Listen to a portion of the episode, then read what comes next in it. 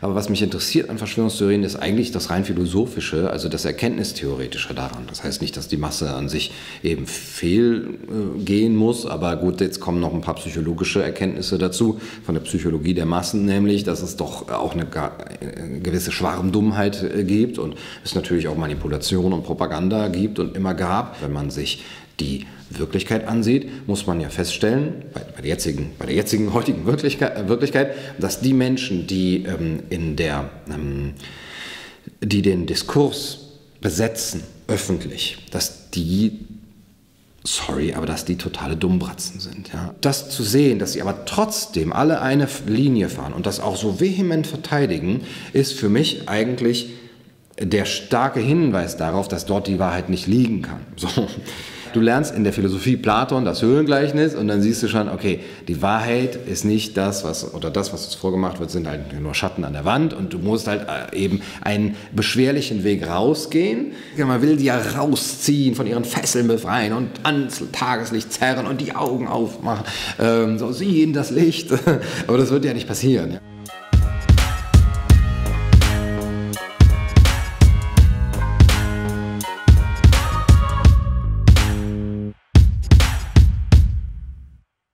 Herzlich willkommen heute bei Van Frieden, neue Perspektiven. Ich heiße Felix van Frieden. Mein Gast heute ist Gunnar Kaiser, Autor, freier Journalist, Philosoph und Betreiber des YouTube-Kanals Kaiser TV mit seit kurzem über 100.000 Abonnenten. Herzlich willkommen, Gunnar. Wie geht's dir? Vielen Dank. Mir geht's jetzt wieder ganz gut, seitdem meine Sperre auf YouTube jetzt gerade abgelaufen ist und ich endlich wieder auch was hochladen kann. Also danke. ja, das erste Interview seit der Sperre, eine Woche gesperrt gewesen. Mhm. Äh, ja, die Gründe sind wahrscheinlich nicht ganz klar.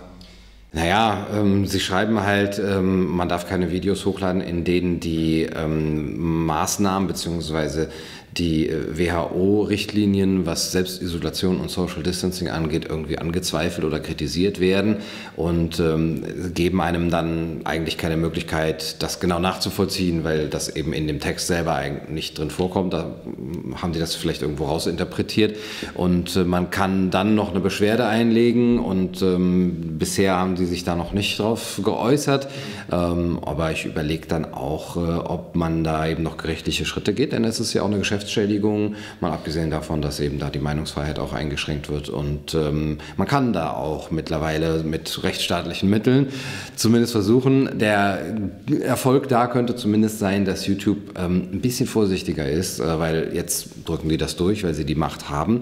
Aber wenn die merken, oh, die Leute drohen uns mit irgendwelchen Klagen oder einstweiligen Verfügungen, dann sehen sie vielleicht auch so, ach, der Gunnar Kaiser, ach nee, der droht immer mit solchen Sachen, unangenehm, okay, lass, lass durchwinken. Ne? Also zumindest, wo es nicht ganz sicher sicher ist. Ja? Weil es ist ja immer die Frage, äh, ist das überhaupt noch nachvollziehbar? Dann wird so ein Video nach einer Woche oder manchmal nach einem Monat von irgendjemandem gemeldet und dann guckt da vielleicht jemand drüber und sagt, ah, geh mal lieber auf Nummer sicher, bevor wir hier so eine Strafe vom Netz DG, SDGV oder sowas, SDVO bekommen, löschen wir das lieber und Ne, was soll schon groß schief gehen? Äh, dann sind wir auf Nummer sicher. Und da machen sie es sich recht einfach und dann, denen darf man es dann nicht so einfach machen. Ja, sehr gut. Ich hoffe, dass äh, einmal hast du ja schon Erfolg gehabt, hast du gesagt. Ich hoffe, dass du auch ein zweites Mal Erfolg haben wirst mit deiner Beschwerde. Ja. Äh, aber gehen wir mal kurz ein bisschen zurück in deiner Vergangenheit und sprechen wir allgemein über Moral und den Moment, wo du als erstes Mal so gedacht hast, das kann ich jetzt moralisch nicht mehr vertreten? Vielleicht in deiner Jugend, vielleicht in deiner Kindheit, vielleicht hast du vorher irgendwas gemacht, wo du dann dachtest, oh, hast nochmal überlegt, nee, das kann ich jetzt so doch nicht mehr machen, aus welchen Gründen auch immer. Kannst du dich erinnern an einen so Moment, wo du dachtest, das ist jetzt, äh, irgendwie kann ich das jetzt nicht mehr machen? Ja, aber dann habe ich das verdrängt und es trotzdem gemacht. also so als Philosoph ist immer, oder sogar als Moralphilosoph, wenn man einer wäre, ich bin jetzt keiner, aber als Moralphilosoph ist es immer sehr schwer darüber zu sprechen, was man selber, ähm, also was für ein moralischer Mensch man so ist, weil ja die Erkenntnis ist, man hat vielleicht moralische Einsichten, aber dann verdrängt man sie tatsächlich oder man handelt nicht danach. Also man, man, weiß, dass es falsch ist, aber macht es trotzdem. Und ich würde jetzt eben von mir auch nicht behaupten, dass ich irgendwie ein besonders moralischer Mensch wäre. Natürlich gibt es manchmal solche äh, Momente, wo das Gewissen sich in mir meldet und ich dann denke, ähm, das sind, sind, aber tatsächlich Momente, wo ich so, äh, weiß ich nicht, allein im Wald bin und so in mich gehe und dann so Dinge bereue. Ähm, aber auf einer größeren Ebene sind es eigentlich so Sachen wie, ähm, okay, ich kann jetzt nicht mehr sagen wir mal, schweigen oder ähm, das ist jetzt wirklich sehr hochgegriffen. Ne? Man darf sich heutzutage auch mit nichts vergleichen, was irgendwann mal in der Geschichte passiert ist. Aber ähm, ich, ich kann jetzt nicht mehr schweigen, schon aus dem Gedanken heraus, okay, was werden meine Enkelkinder von mir denken, wenn sie in 70 Jahren fragen, ne, wo warst du damals, Opa, oder was hast du gemacht? Und okay, ich habe jetzt eine gewisse Reichweite und ich habe eine gewisse Fähigkeit, vielleicht Texte zu schreiben oder Videos zu machen und ich kann das und Leute hören mir zu. Also, äh, wenn ich jetzt bestimmte Dinge weiß oder ähm, eine bestimmte Meinung zu etwas habe und, und, und der festen Meinung bin, dass hier Dinge in die falsche Richtung laufen, dann muss ich jetzt dazu was sagen und das wäre so ein Gewissensmoment, wo ich mich zumindest in diesem Jahr doch dran erinnert habe. Ja. Und äh, es ist ja auch dann eine Frage der Verantwortung es ist ja immer so häufig, das schönes Beispiel finde ich, sind so die Rapper heutzutage, die sehr äh, viel Einfluss auf die Jugend haben, dann aber sagen, nee, wir haben keine Verantwortung, wenn, dann haben die Eltern eine Verantwortung, wenn, dann hat die Gesellschaft eine Verantwortung.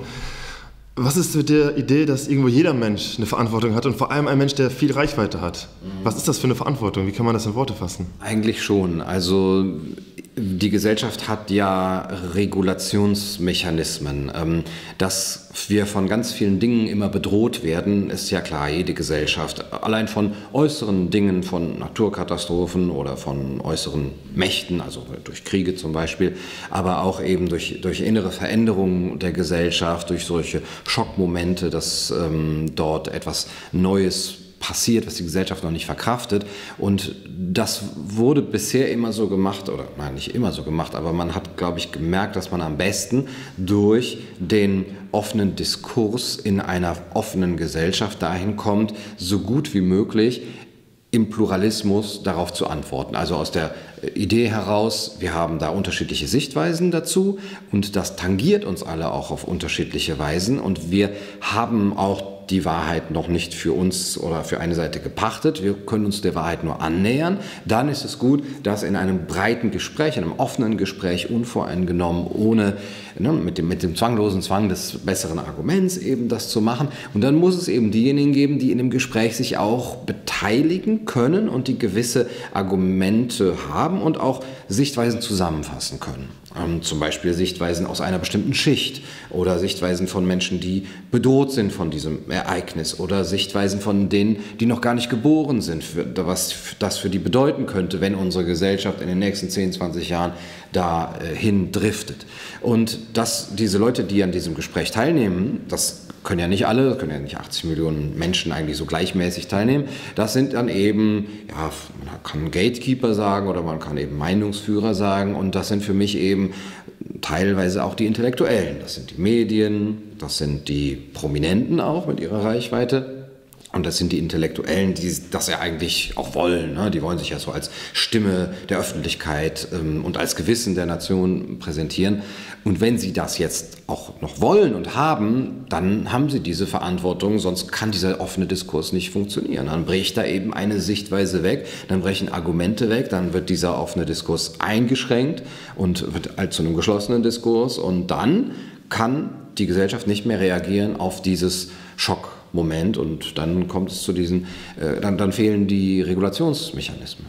Ja, es ist ein sehr spannender Gedanke, dass eigentlich jede, äh, jede sag ich mal, äh, Schicht oder jede Kultur irgendwo seinen Fürsprecher hat.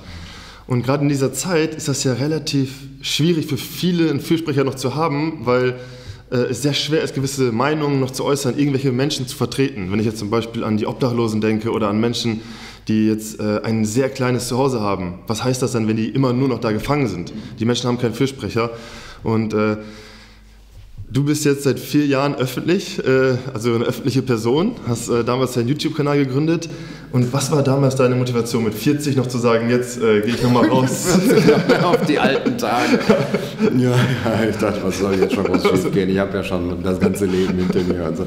Ähm, das war eigentlich eine gewisse Langeweile, weil ich mein, gerade meinen Roman geschrieben hatte und ähm, in so einem Art so, so kreativen Loch war und dachte, okay, was, was mache ich jetzt, bevor der veröffentlicht äh, ist? Okay, ich ich habe noch alte Texte, bringe ich die noch raus und du wolltest eh immer schon einen Podcast machen und, und naja gut, wenn du dann vor dem Mikro sitzt, kannst du dich auch gleichzeitig aufnehmen, kannst das Ganze auch bei YouTube machen.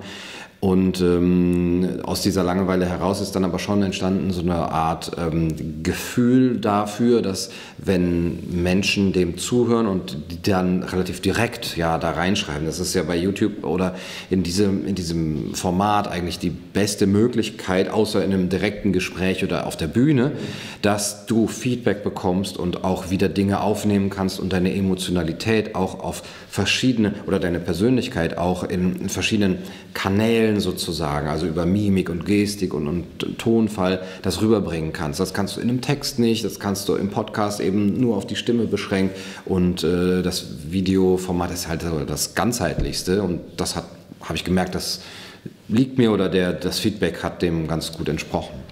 Du hast doch äh, ja auch diesen Ausschnitt, wo du gerade äh, gesagt hast, Tonfall und Mimik und Gestik, äh, vor allem den, den Tonfall, da war so ein Ausschnitt von Pulp Fiction. Hast du das äh, synchronisiert? War das deine Stimme? Ja, ne? das, das war sehr gut äh, gemacht, sehr gut verstellt. Ja, das äh, macht mir Spaß. es gibt auch diese Szene von Matrix, wo der ähm, Neo oder äh, Mr. Anderson noch in dem Verhörraum ist, ein bisschen so ähnlich wie hier. Ne? Und dann kriegt er so den Mund so, der wird dann so ganz. Äh, ja, genau, ja. Erinnert mich so an die Maske jetzt. Ich möchte das auch mal irgendwann vertonen, so dass die sagen, sie sind ja wieder rausgegangen, Mr. Anderson. Und dann ähm, wird ihm die Maske verpasst. Ja, fand ich herrlich. Also wieder rausgegangen und die Maske und dann, mhm. das war super gemacht, sehr witzig. Du hast dann gedacht, du nutzt dieses äh, Material, machst das einfach und äh, ich muss sagen, als ich dann das erste Mal deinen Kanal entdeckt habe, habe ich gedacht, boah, das ist ja mal ein klassischer Intellektueller, wie ich mir das so vorgestellt habe. Hat, hat mich gefreut. Ne? Ah, okay, ich dachte, du hättest schon. Nein, ich habe mich gefreut. Ja, schön, also schön, dass, äh, dass er das so macht, wie er das macht. Also so eloquent redet. Mir hat, meine Freundin hat sofort gesagt, äh, ja, der kann das alles so ausdrücken, wie ich das gerne ausdrücken würde. Guck dir das mal an. Und ähm, für mich war das immer so, so ein bisschen so Woody Allen, vielleicht aus dem Rap Prince P, wo, wo ich dich dann so eingeordnet habe. Mhm. Äh, ist das der ja mit mir eine erstaunliche Ähnlichkeit hat, wie ich gesehen ja. habe. Ich kannte den nicht, aber dann haben mir Leute so ein Foto, wo er auch so guckt wie ich. Und dann, uh. ja, aber ich kenne ihn nicht. Kennst du noch nicht? Also ich habe ihn mal gesehen auf dem Foto. Aber die Filme noch gar nicht geguckt. Ja, Woody Allen oder Prinz Ja, Woody Allen. Achso, nee, ich habe also von Prinz P gesprochen. Ja, ja äh, doch, Woody Allen kenne ich. Also ich meine die Filme. Ja, ja. gefallen dir auch, oder? ja, ja, sehr klar.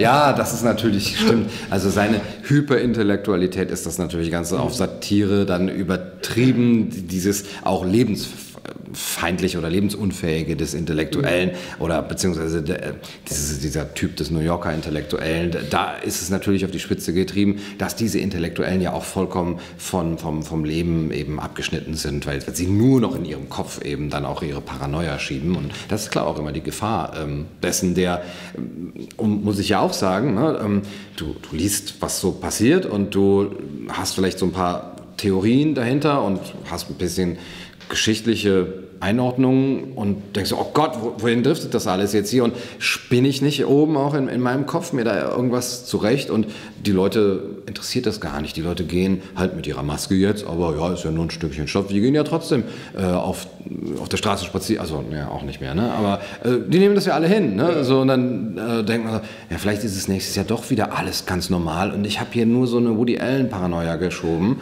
und äh, weil, weil ich halt so verkauft bin oder so, aber mittlerweile glaube ich es nicht mehr. Also auch gerade ähm, ne, so das, was ich bei dir gesehen habe und was auch ähm, die Leute, die, die du interviewst und ähm, Leute, mit denen ich spreche, die überhaupt nicht intellektuell sind und, und überhaupt nicht auch verkopft, sondern sehr, sehr empathisch und aus dem Bauch heraus auch Dinge erfüllen, die merken, nee, hier geht einiges falsch auch und das, das bestätigt mich dann wiederum. So. Ja, ich glaube aber auch, dass du unter den Intellektuellen eine Sonderrolle einnimmst, weil, also bei, wenn nehmen wir mal Woody Allen, der hat der Stadtneurotiker mhm. gemacht und Woody Allen ist ja auch ein völlig neurotischer Mensch. Mhm. Also wenn man Interviews schaut, dann sagt er immer wieder, er muss dann doppelt die Hände waschen und hat immer Angst vor allen möglichen Krankheiten, sich anzustecken und so. Und mhm. vielleicht ist das ja auch gerade, was viele Intellektuelle haben, dass sie wirklich Angst haben, sie anzustecken und überall diese, diese, diese Desinfektion, diesen, diesen neurotischen Wahn. Kannst du das beobachten, dass es das so bei Intellektuellen ist? Oder warum kommt da so relativ wenig aus dieser Ecke? Oh ja, das ist eine wichtige Frage. Warum äh, aus der Ecke der Intellektuellen, warum die eben ausfallen? Das Pauschalurteil, ne? es gibt immer auch gute Ausnahmebeispiele, aber es sind eben Ausnahmen, wie jetzt Julie C. zum Beispiel oder Katrin Schmidt, äh, die, die Buchpreisträgerin.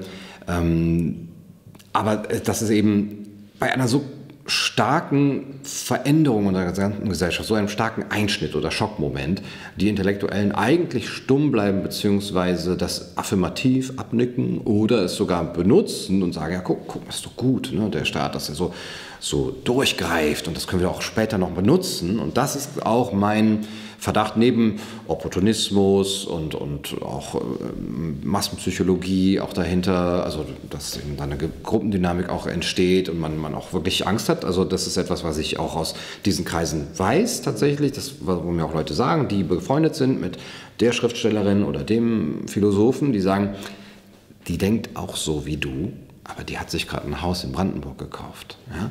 Und der, der weiß es auch, dass hier, ne? und das ist eine große Stimme, der weiß das genau, das, was hier für eine Scheiße abläuft, aber der hat auch gerade einen wichtigen Buchvertrag abgeschlossen oder ne, ist kurz davor und der ist jetzt ganz still.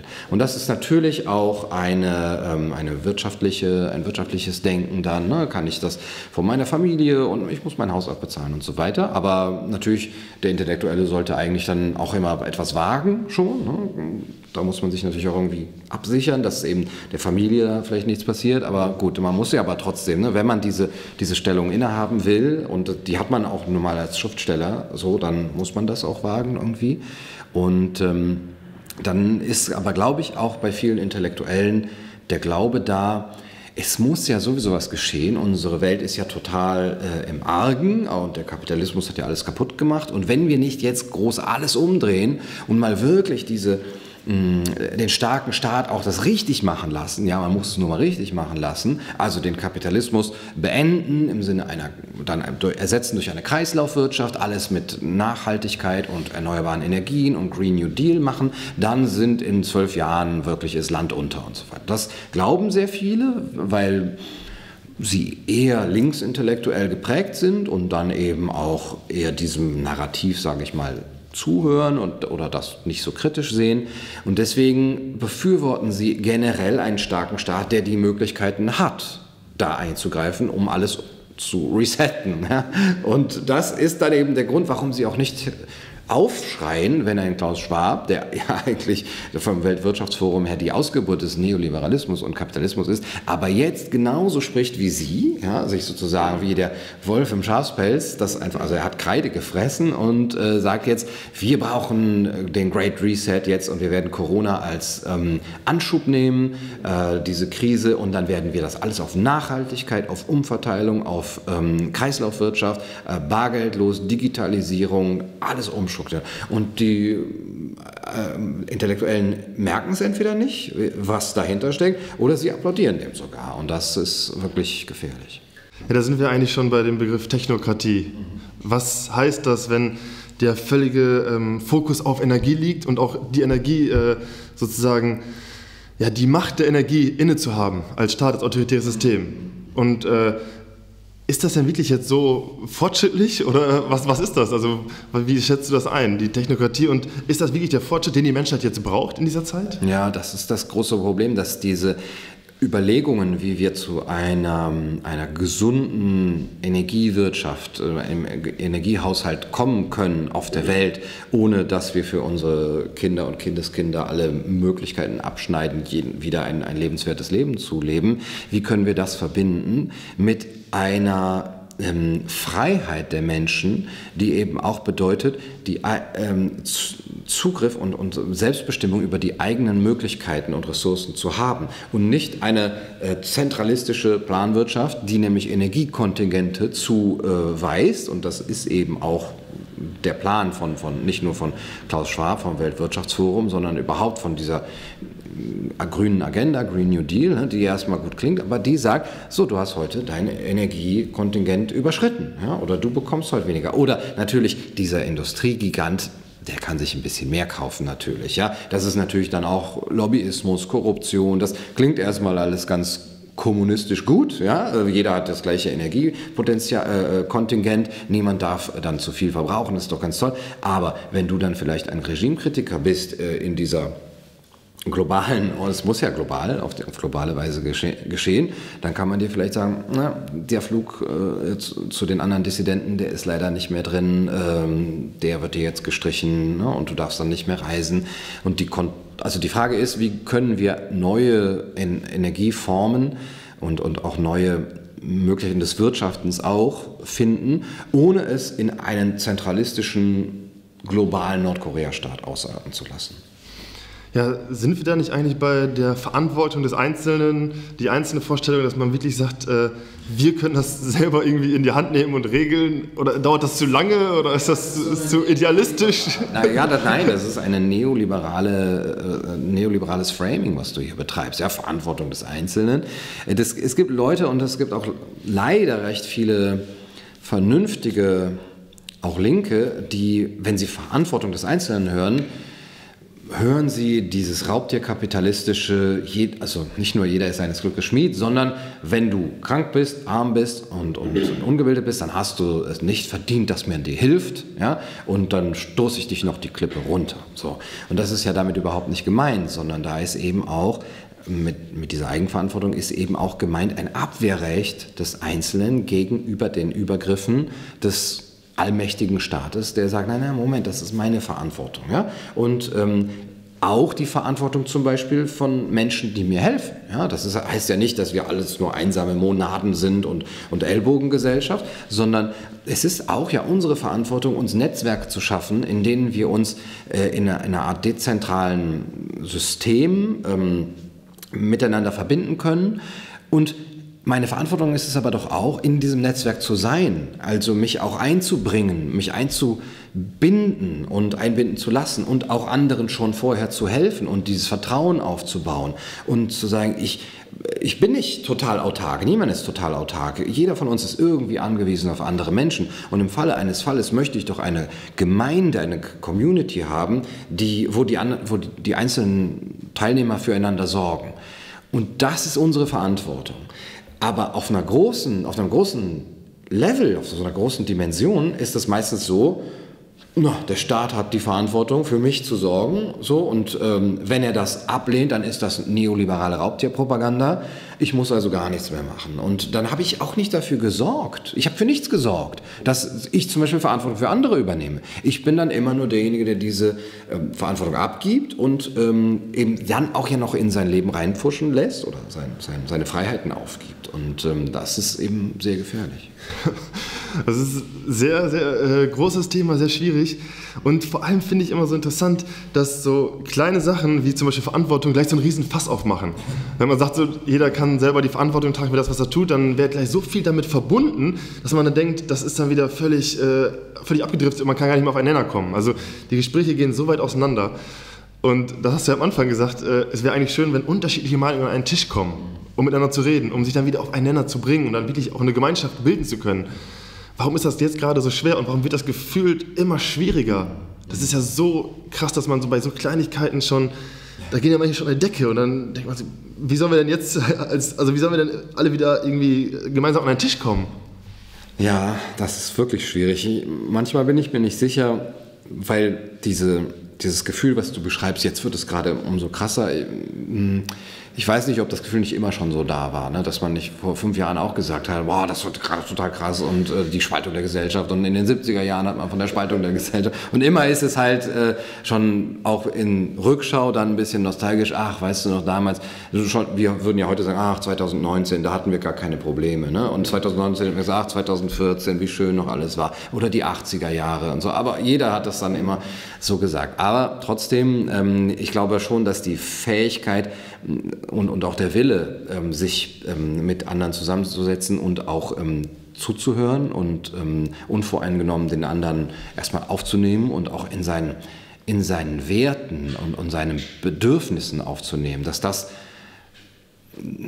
ja, verloren gegangen ist oder zumindest könnte es mehr im Vordergrund sein, weil es vielleicht auch eine Ausbildung ist. Ne? Eine Ausbildung des Herzens vielleicht, ähm, von dem anderen erstmal das Beste anzunehmen, nicht direkt anzunehmen, er ist nicht meiner Meinung, also ist er ein Nazi, ja, das kann ja nur so sein, der möchte gleich nach Polen einmarschieren, äh, sondern er hat wahrscheinlich eine, irgendeine Sorge, die ihn umtreibt und ähm, die ich vielleicht noch nicht verstanden habe und er hat einen anderen Weg, gefunden als ich, den ich auch noch nicht verstanden habe. Und das zu versuchen, äh, eben da nicht dem anderen das Böse zu unterstellen und auch nicht seine Thesen so zu ähm, ja, zu, zu Strohmannen, wie man sagt, äh, also so zu framen oder so, so darzustellen, dass sie einfach dann absurd werden, sondern sie eigentlich so gut wie möglich zu machen, also zu sagen, also eigentlich was sie wollen ist das und das, aber sie denken, es würde auf diesem Weg passieren und dann kann man ja immer noch sagen, aber ist dann nicht die Gefahr, dass das und das passiert ne? und dass man eben sozusagen gemeinsam, aus einer gemeinsamen Sorge auch, wir haben ja alle die gleiche Sorge um unsere Gesellschaft, um die Zukunft unserer kind, für, für unsere Kinder, dass man aus dieser Sorge heraus dann gemeinsam guckt, okay, welchen Weg sollten wir jetzt gehen? Und mein Verdacht ist, dass das nicht gewollt wird, klingt jetzt sehr verschwörungstheoretisch, aber dass das von einigen tatsächlich Agenten, dass die extra nochmal Feuer reinbringen. Das sieht man an Kommentaren, die also auf YouTube oder sonst wo in den sozialen Netzwerken, die so absurd äh, Dinge nochmal beschleunigen und, und, und drastisch machen, dass man nur den Kopf schütteln kann und denkt, so kann doch kein Mensch denken. Also das ist doch kein, hier ist doch gar kein Weg des Gesprächs mehr offen. Und auch ähm, von den Akteuren, die dann ihre Position besonders unangreifbar machen wollen, indem sie den anderen direkt abwerten. Das ist ja auch sehr einfach dann, ne, den anderen als, als Nazi oder Verschwörungstheoretiker oder irgendwas Leugner darzustellen. Und dann muss man schon nicht mehr argumentieren.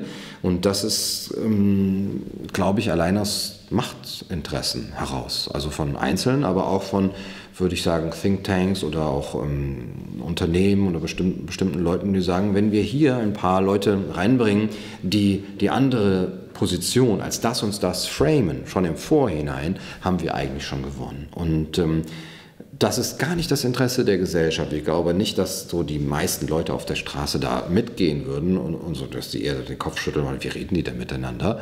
So, aber es ist in dieser Diskussionssphäre auf einmal so hochfähig geworden, dass man den anderen direkt erstmal diffamiert und dass man sich äh, gar nicht um ein wirkliches Gespräch kümmert. Und das scheint dann auch immer normaler geworden zu sein. Ja, und es ist auch, glaube ich, noch ein Punkt, dieses äh, Verschwörungstheorie, das ist auch ein interessanter Punkt, weil ähm, ich weiß nicht, ob du mit den alten Songs von Prinz Pi schon beschäftigt hast. Ihr habt ja die, wirklich diese äußerliche Ähnlichkeit, die äh, verblüffend ist. Und äh, damals, vor über zehn Jahren, hat er noch sich ausgewiesen als Consciousness-Rapper und Verschwörungstheorie-Rapper.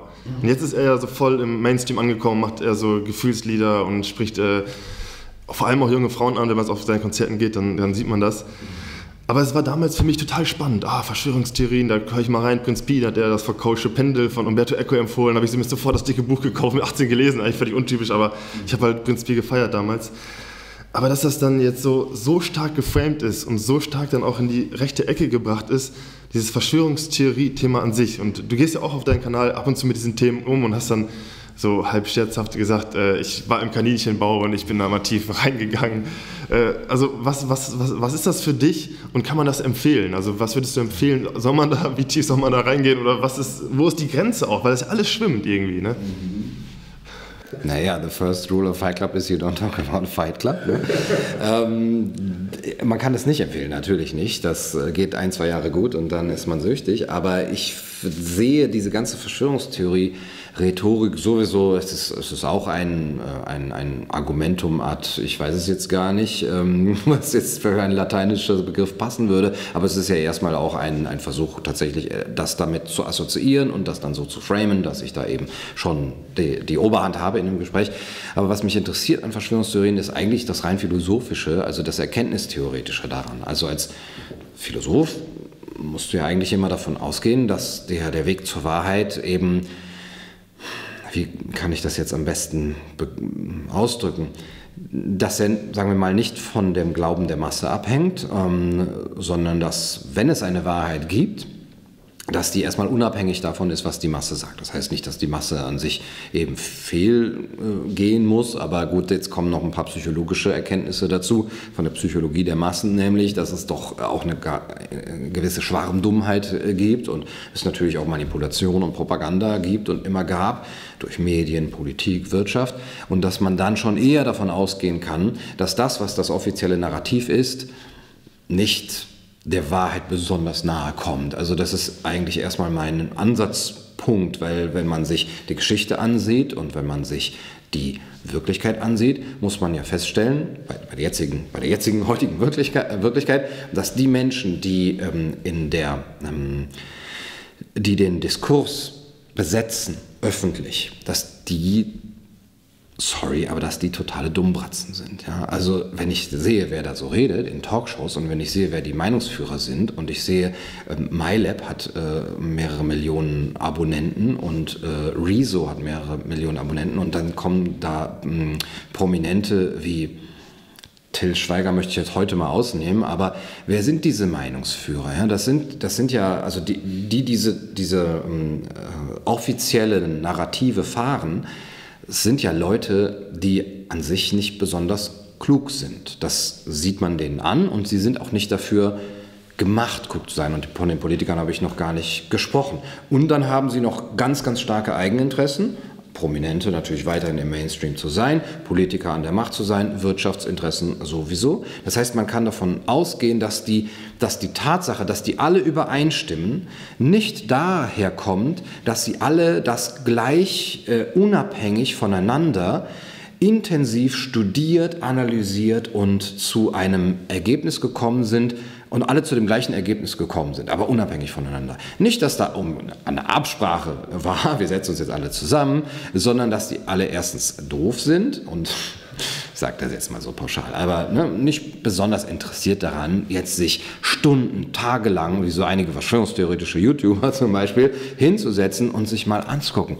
PCR-Test, was ist das eigentlich? Was ist denn eigentlich ein CT-Wert? Oder ähm, was äh, sagt denn überhaupt ähm, eine falsch positiven Zahl, Zahl, aus? Oder dieser Drosten, wer war das eigentlich? Was hat er denn vorher so gemacht? Was hat er vorher so 2013 so gesagt? Ne? Und was ist jetzt mit dem Wodak los? Was ist das denn eigentlich für ein Typ gewesen? Ne? Oder hat er schon mal irgendwie recht gehabt? Das machen die ja nicht. Davon, ja, und, und dann das zu sehen, dass sie aber trotzdem alle eine Linie fahren und das auch so vehement verteidigen, ist für mich eigentlich der starke Hinweis darauf, dass dort die Wahrheit nicht liegen kann. So.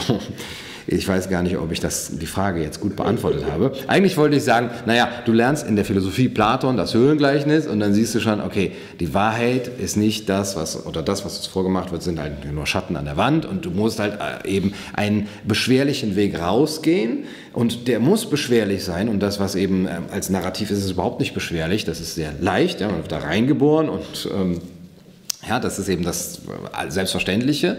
Und du musst irgendwie da rausgehen und es muss schwer sein. Und dann, wenn du zurückkommst in die Höhle und sagst, guck mal, da draußen, das ist die Sonne und da, da gibt es die Wirklichkeit, dann wirst du ausgelacht werden. Das hat Platon schon vor 2500 Jahren gewusst und gesagt. Und das ist sozusagen für den Philosophen eigentlich erstmal das Grundnarrativ. So, das heißt nicht, dass alles immer falsch sein muss, aber alles muss halt überprüft und hinterfragt werden. Und das ist das Spannende für mich an Verschwörungstheorien, wenn ich dann sage, die machen das wenigstens. Ja? Und dann kann man natürlich auch Verschwörungstheorien weiter hinterfragen. Ist es denn Quatsch. Aber eine Verschwörungstheorie, also ist es denn richtig, was diese Verschwörungstheorie jetzt sagt? Ne? Wenn jetzt, okay, Echsenmenschen, hm, okay, dann lass mal hören, was, was ist dafür. Ne?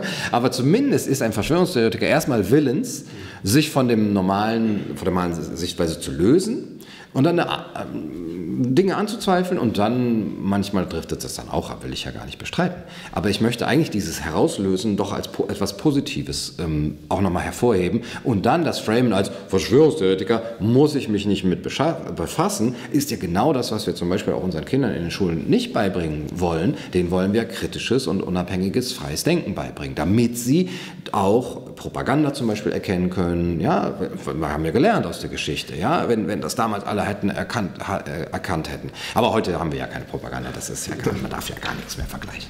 Nein, äh, wo, woher kommt denn äh, die Idee, dass heute alles so, äh, so gut ist? Ich meine, die Möglichkeiten haben zugenommen. Die Menschen sind nicht moralisch, äh, sag ich mal, weiterentwickelt oder man kann jetzt nicht jetzt sagen, okay, jetzt in den letzten 100 Jahren die Moral hat total zugenommen, wir sind völlig verantwortungsbewusst, wir helfen jedem unseren Mitmenschen.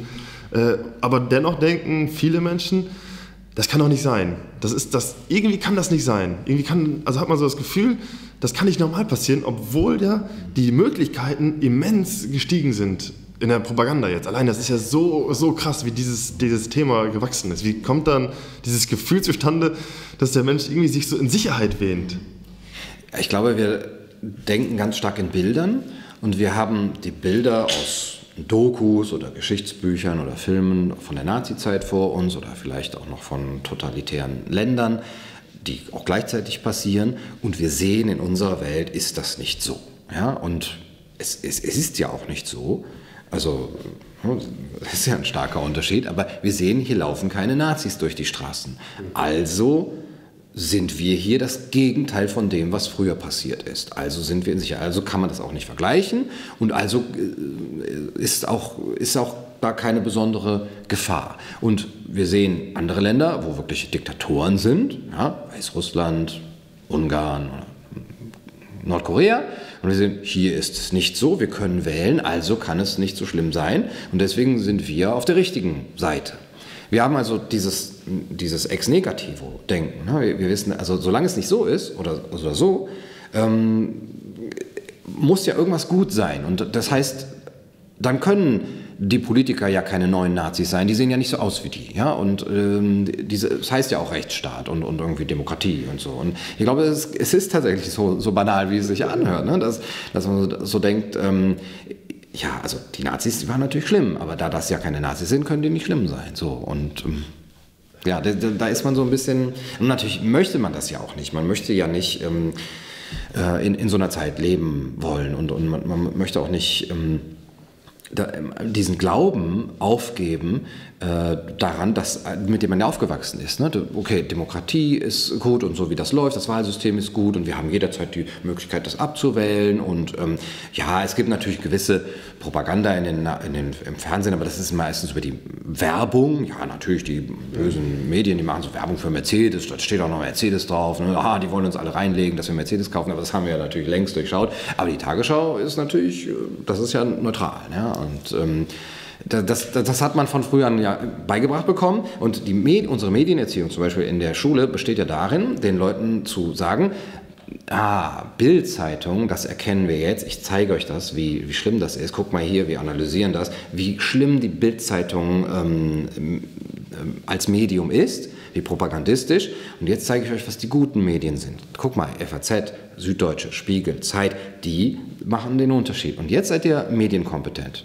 so, und so einfach ist das. Ja? Und natürlich auch, guck mal, die RTL 2 Nachrichten, falls es da noch Nachrichten gibt, und guck mal die Tagesschau, wie unterschiedlich sie sind. Und, und das haben wir erkannt. Und jetzt zu erkennen, wenn man dann 30 ist oder sagt, Moment, in der Tagesschau wird stimmt ja auch nicht alles. Das ist auch so ein bisschen ein unwohles Gefühl, weil dann misstraut man ja auch seinen Lehrern zum Beispiel oder seinen Eltern, die auch dauernd Tagesschau gucken und sich davon zu distanzieren ist ja auch nicht einfach. Das ist ja ein bisschen so, als ob man jetzt aus der Höhle rausgehen würde. Und man, vielleicht ist es kalt draußen und man will erstmal nicht raus. Und man sieht auch Menschen, die dann draußen frieren und will sich nicht mit denen vergleichen.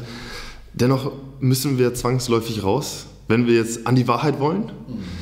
Und wann war bei dir im Leben der Punkt, wo du gesagt hast, da muss doch irgendwas hinter sein. Wo, wann kam dieser philosophische Gedanke, dass du Sachen hinterfragt hast, dass du gesagt hast, ich muss jetzt mal noch ein bisschen mehr lesen? Oder war das in der Jugend schon so? Hast du da, welchen, welche Idole hattest du da und wann ist so dieser, dieser Switch gekommen? Das war tatsächlich mit Platon. Ähm, nicht, dass ich jetzt dauernd nur Platon gelesen hätte als 16-Jähriger, aber so, so mit 16, 17 war das so, ähm, dass ich so eine starke Entfremdungs, äh, Entfremdungsgefühl hatte von der Welt hier. So, ja, diese materialistische, konsumistische, hedonistische Welt, die nur an der Oberfläche lebt. Ähm, und dann noch Erich Form gelesen habe, haben oder sein. Ne? Und dann gesagt, ach, das kann doch nicht wahr sein. Ne? Also genau so ist es und die wussten es doch damals. Und dann zitiert er ja noch Club of Rome und dann ist ja auch die ganze Wachstumsproblematik da drin. Dass der Club of Rome auch ganz, ganz viel Dreck am Stecken hat und sehr, sehr kritisch zu sehen ist, habe ich auch erst vor ein paar Jahren dann begriffen. Da wurde ich nämlich auch schon irgendwie vielleicht von Erich Form aus, gut, aus guter Absicht, ich weiß es nicht, aber natürlich auch in diese Richtung gebracht. Ähm, aber gut, zuerst ähm, nimmt sich das ja auch als, als ähm, Jugendlicher dann auf mit deinem Zweifel daran, deine Mitschüler, die sind alle nur so oberflächlich und die kaufen sich halt nur so coole Sachen und Schuhe und du bist irgendwie so ein nachdenklicher, poetischer Typ, ja, und du passt hier nicht rein. Und dann triffst du Platon und Hermann Hesse und Erich Fromm und die bieten dir diese andere Welt, ja. Und, und dann war es tatsächlich, wir hatten da so eine kleine Sekte, da, äh, also wir waren so ein paar Freunde, Freunde, die so ein bisschen ähnlich gedacht haben und gesagt haben, wir müssen irgendeine Welt finden oder bauen, die abseits ist von dieser schlechten Zivilisation. Wir haben eigentlich so gedacht, die Zivilisation, Zivilisation an sich ist schlecht. Die Technik zum Beispiel entfremdet uns von der Natur, von unserem natürlichen Dasein. Ähm, wie man auch halt so krass denkt als 17-Jähriger. Ne? So, äh, dann sind wir halt, Führerschein natürlich nicht gemacht, wir äh, sind nicht mal Rolltreppen gefahren, wenn wir mit der... Komischerweise... So cool, das hatte ich auch gehabt. ja, nein, weil wir dachten, was würde Platon tun? Und würde Platon Rolltreppen fahren? Nein, er hätte ja erkannt, dass das nicht das wahre Wesen des Hinaufsteigens ist. Man steigt über Treppen hinauf, so wie Thomas von Aquin im Mittelalter das schon gemacht Dann kam übrigens auch das Foucault'sche Pendel, aber vor allem der Name der Rose, wo wir dann eigentlich das Leben im Kloster so nachleben wollen, weil das ist das konzentrierte geistige Leben ähm, gegenüber dem weltlichen Leben und wo man auch produktiv ist, geistig produktiv ist. Und ähm, das war dann so unser Ideal. Und ähm, das hat sich ein bisschen so gehalten, wenn ich jetzt auch ein bisschen anders noch auf die Welt blicke und auch durchaus Rolltreppe fahre. Aber ähm, zumindest dieses, dieser Wille, dass die Welt irgendwie anders sein sollte oder etwas zu schaffen, was ähm, wieder ursprünglicher ist, ich will nicht sagen zurück zur Natur, aber was uns wieder ein bisschen mehr die, oder ein bisschen von dieser Entfremdung nimmt. Also im Grunde genommen suche ich immer noch das, was ich als Jugendlicher so vermisst habe und was mir diese Entfremdung geschaffen hat. Zu sagen, ich bin hier falsch in, in, in, der, in der Welt. Irgendwas, einen Ort, wo ich sagen kann, hier bin ich richtig und hier, hier kann ich echt leben. Also diese Suche ist immer noch da, oder diese, das ist ja so ein bisschen, äh, hört sich ja an wie äh, Club der Toten Dichter, man trifft sich so, ist immer diese Vorstellung, ne? Und äh, da gibt es ja auch diesen äh, Film mit den, ähm, mit, äh, den, der Harry Potter gemacht hat.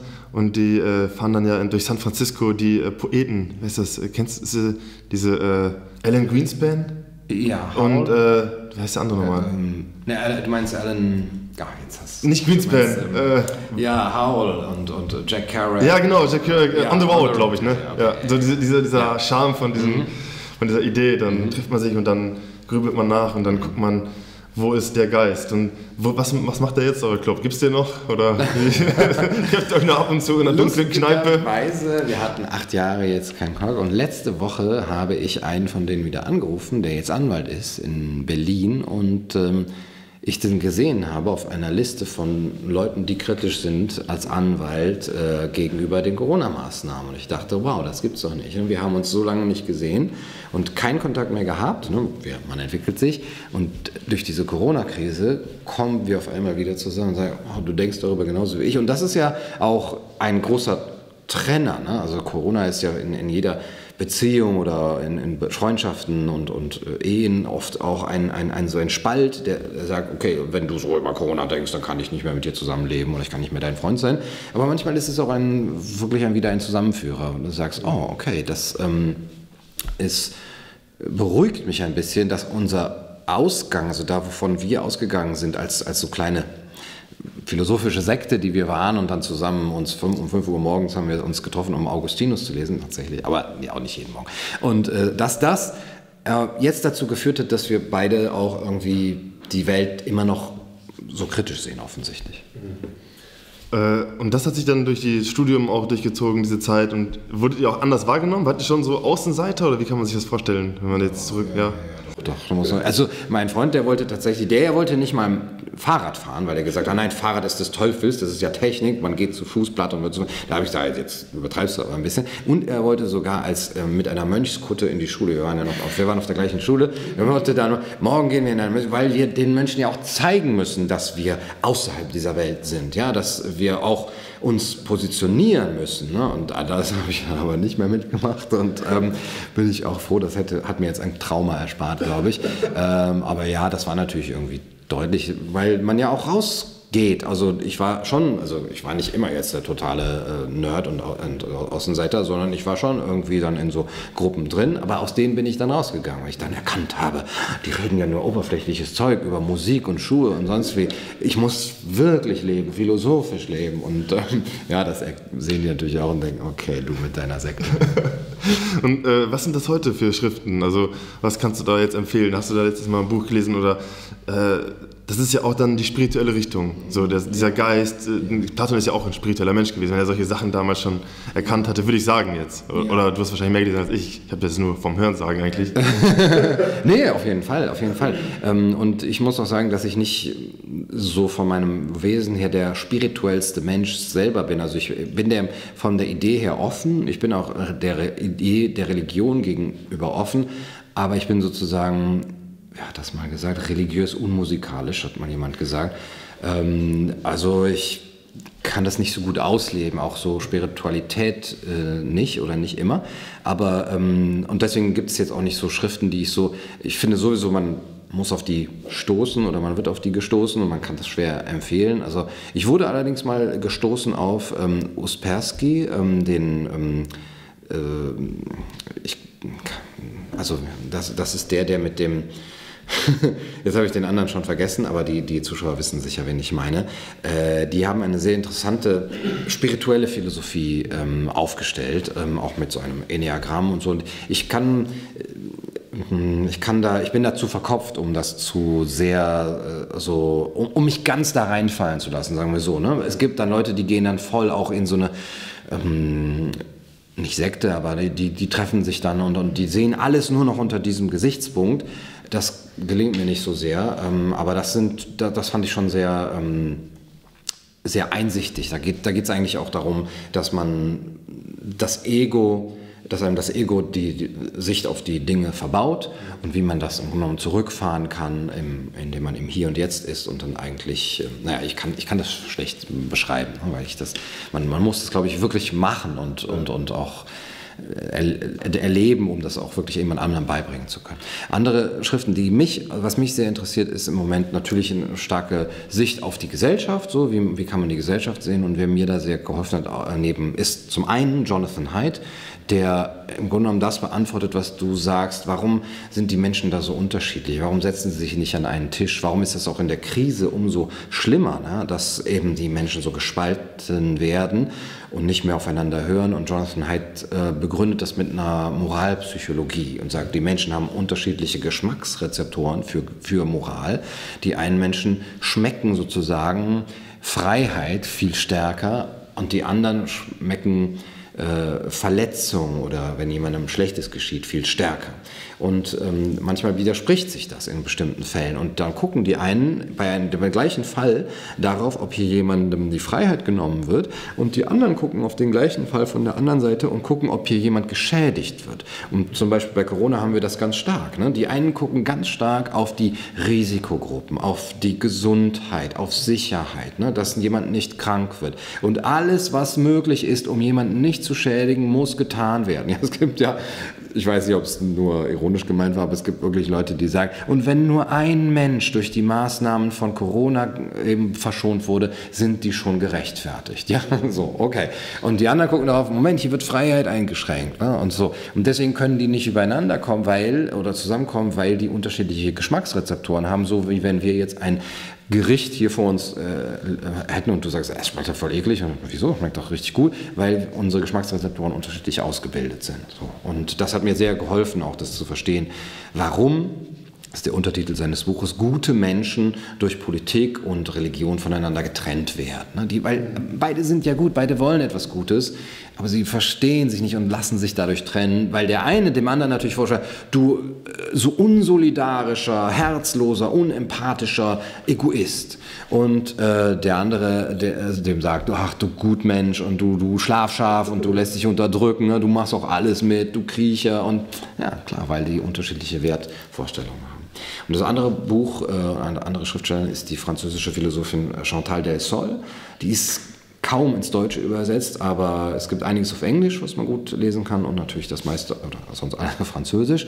Und die sehr stark über unsere postideologische Zeit spricht. Eine Zeit, die keine richtigen Großideologien mehr hat, wie den Kommunismus, den Nationalsozialismus, und die jetzt so ein bisschen mm, verirrt, ohnmächtig und, und, und orientierungslos eben ist und eigentlich das braucht, ein Ziel, wofür man, der Mensch braucht ein Ziel, wofür er sich opfern kann.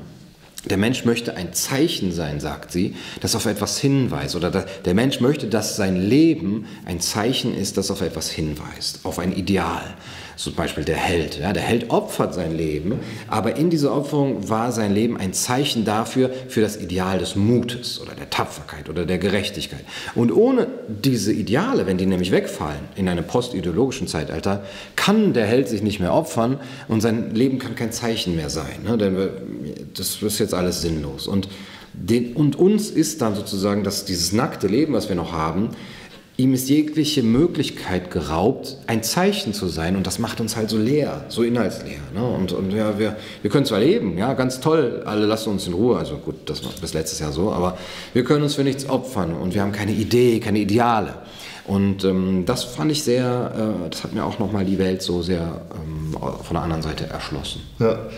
Das sind sehr interessante Punkte. Vor allem ist es so, dass äh, du mal gesagt hast, es gibt unterschiedliche Perspektiven. Und äh, dann bist du hier, dann ist eine andere Perspektive. Und manchmal ist es ja auch so, dass es auch Spaß macht, sich mit verschiedenen Perspektiven zu unterhalten. Und äh, ich finde das gerade sehr löblich äh, von dir, dass du das auch machst, dass du auch andere Perspektiven auf deinen Kanal holst. Und äh, ich habe jetzt ein bisschen deinen YouTube-Timeline mal durchgescrollt. da habe ich mich, äh, also die erste Sache ist jetzt ein bisschen lustiger vielleicht jetzt aus diesem, was man jetzt so, jetzt ist ja so ernst. Aber was macht eigentlich Moritz Neumeier jetzt? das frage ich mich auch jeden Tag. Ähm, ich kann es nur vermuten, aber er ist von YouTube äh, weg. Er hat da auch bewusst keine YouTube-Videos gemacht, weil er auch eben Angst hatte, glaube ich, auch ähm, tatsächlich um, um sich, weil man ihm das auch geraten hat, weil es zu, er hat da zu viel sagen wir, Kritik bekommen.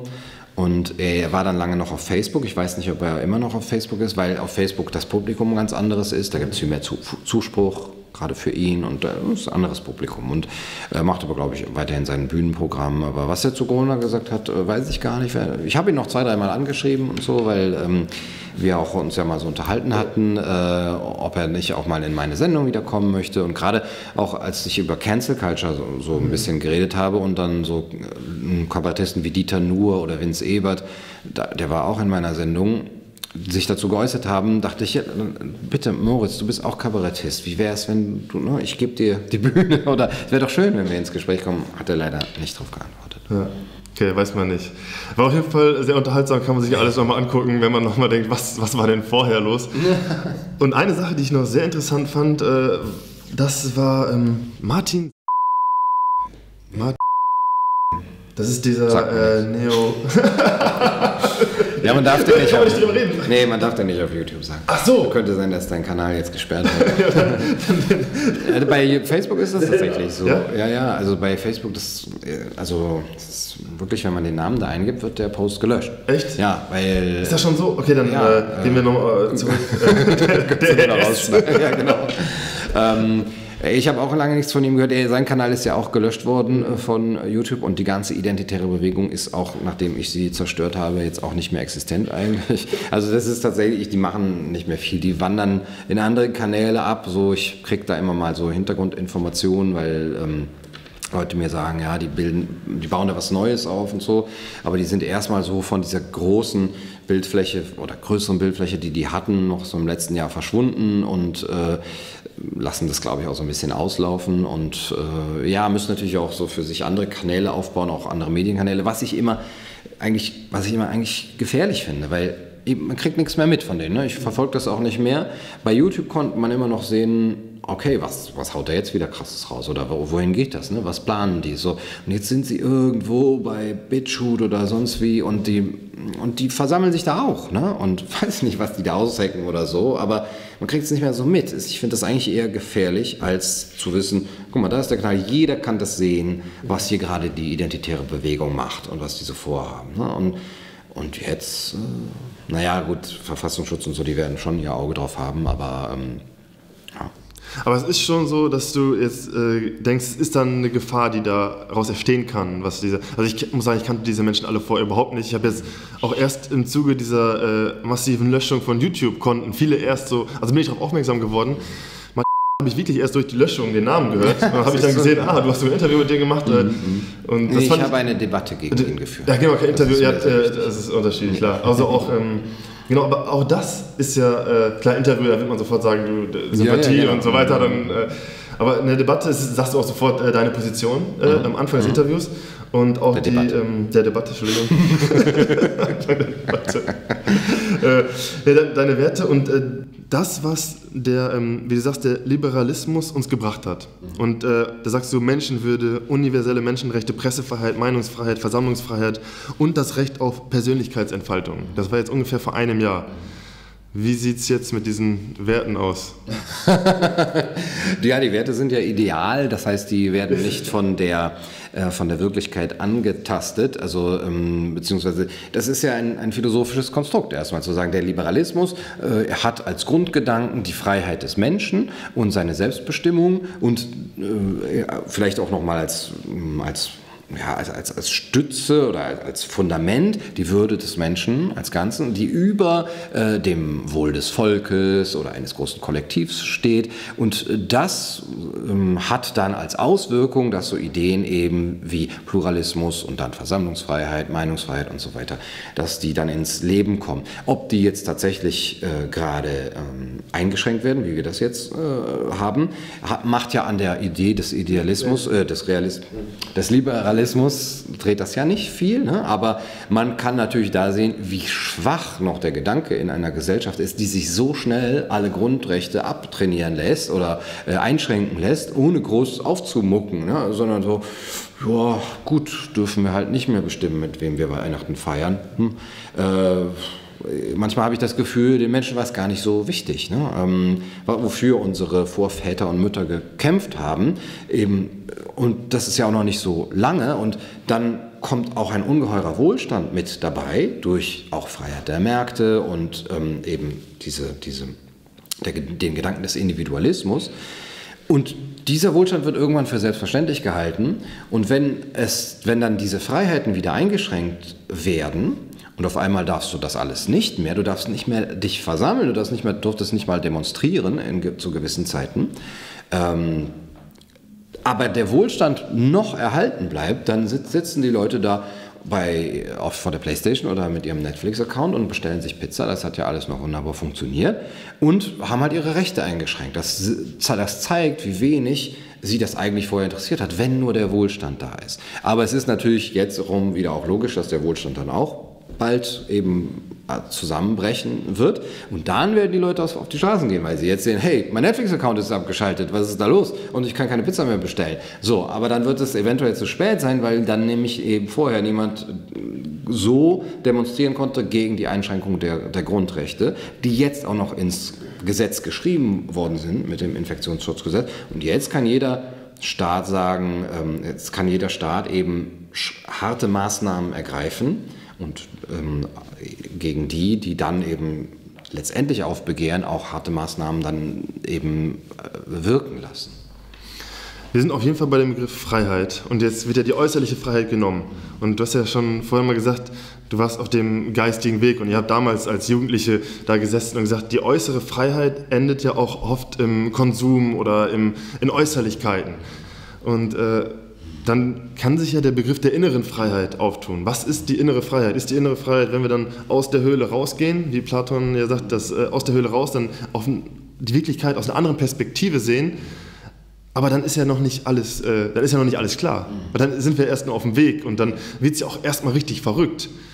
Was muss jetzt, also was ist dann jetzt äh, für Schritte? Weil ich denke, viele Menschen, die dieses Video gucken, die sind aus der Höhle, sag ich, rausgegangen. Wenn die bis jetzt gucken, dann ist es wahrscheinlich, dass die irgendwo sich aus der Höhle befinden oder wenigstens den Blick von außen wagen wollen.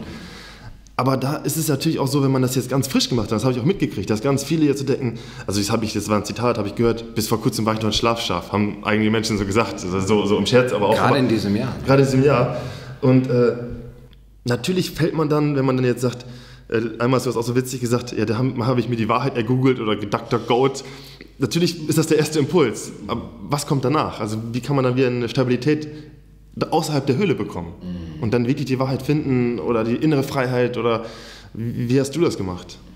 ja. Oder wie bist du dabei? Oder? Genau, genau. Es ist ja alles, wir sind alle nur auf dem Weg. Alle auf dem Weg, natürlich. Aber, äh, ja.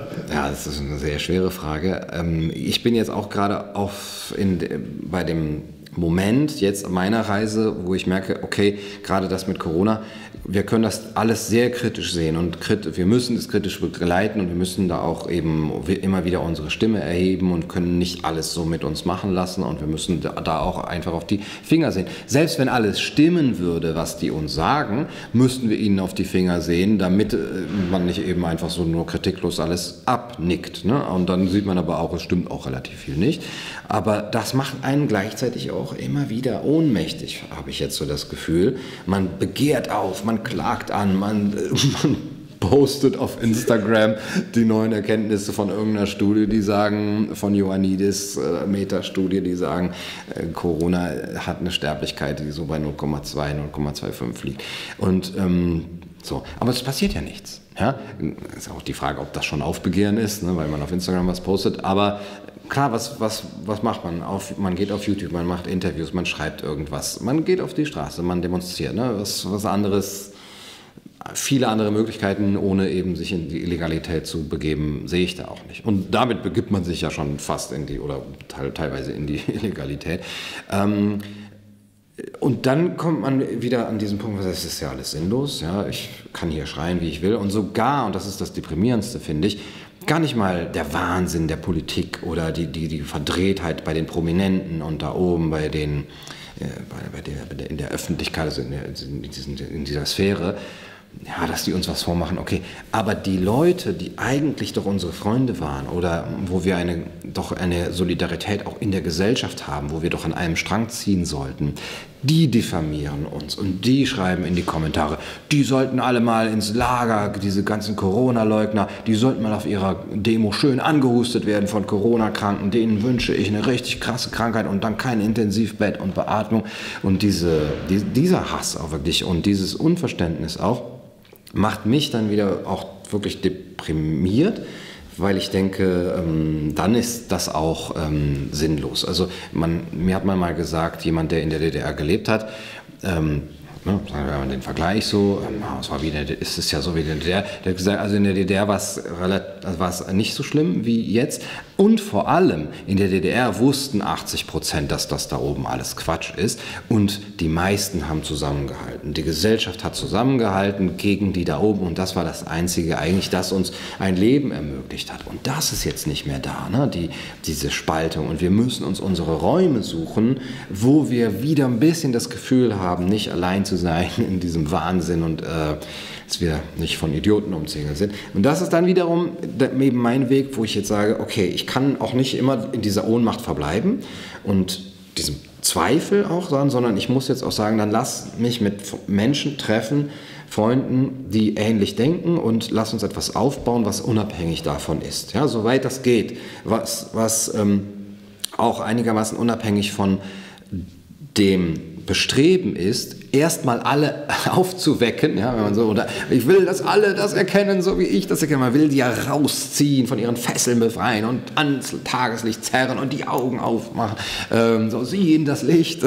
Aber das wird ja nicht passieren, ja, man, und so. Und dann sagen, okay, gut, dann gehe ich mit denen äh, eben in den Wald oder baue etwas auf, äh, die dafür offen sind und die mich nicht auslachen und die mich nicht verhetzen und diffamieren ähm, und biete natürlich immer auch gleichzeitig, wenn eben die Brücke zur, zu dieser anderen Realität noch da ist, immer noch an anderen an, hier, ihr könnt jederzeit hier hinkommen. Ne? Und ähm, darüber denke ich gerade nach, noch in ganz vagen Begriffen, wie man das machen kann raus, aus de, raus in der Höhle, aus in den Wald. Ist, das, ist, ist dieses raus in den Wald auch irgendwo ein Weg nach innen? Was ist da für innere Prozesse? Also wie ist die innere Arbeit zu sehen? Weil es ist ja so, diese äh, Machtlosigkeit im ersten Moment, die kann einen ja enorm auch klein machen. Und äh, dann, oh, wie, soll, wie sollen wir das denn alles irgendwie...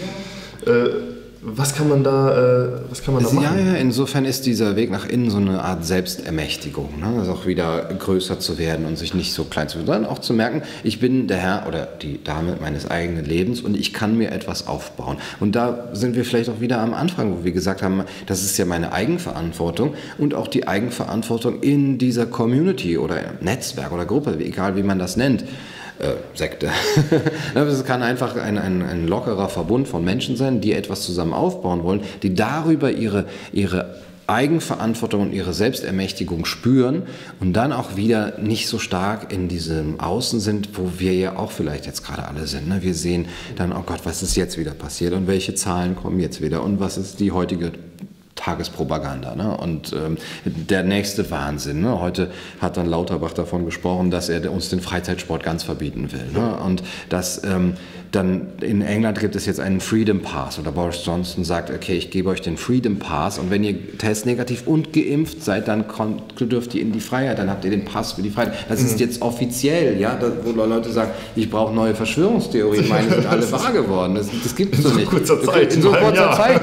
Ja, wo wirklich ja noch die Leute gesagt haben, ja, sowas, ja, eine Zwangsimpfung, ja, und nee, natürlich keine Zwangsimpfung, aber das wird eben an die und die ähm, äh, Sachen gebunden sein und in der Tagesschau, glaube ich, wo, wo der, ähm, jetzt weiß ich nicht mehr genau, wie er hieß, der äh, über den Stand der Impfung und der, die Zuverlässigkeit der Impfung spricht und, und sagt, ja, es, das, wir, das sollen ja sieben Milliarden Menschen bekommen. Also wir, werden, wir wollen das sieben Milliarden Menschen geben. Das sagt er auch nochmal, auch nochmal so, wie Bill Gates das so ähnlich gesagt hat.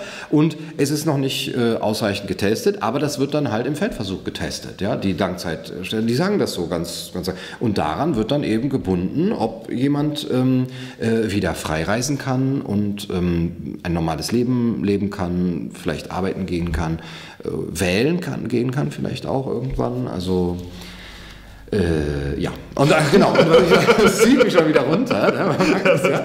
Und eigentlich wollte ich sagen, und man muss ja dann auch irgendwann das mal beiseite legen und sagen, nein, ich muss jetzt auch mal meinen Brokkoli züchten und weiß, meinen eigenen Garten bestellen, wie Voltaire gesagt hat.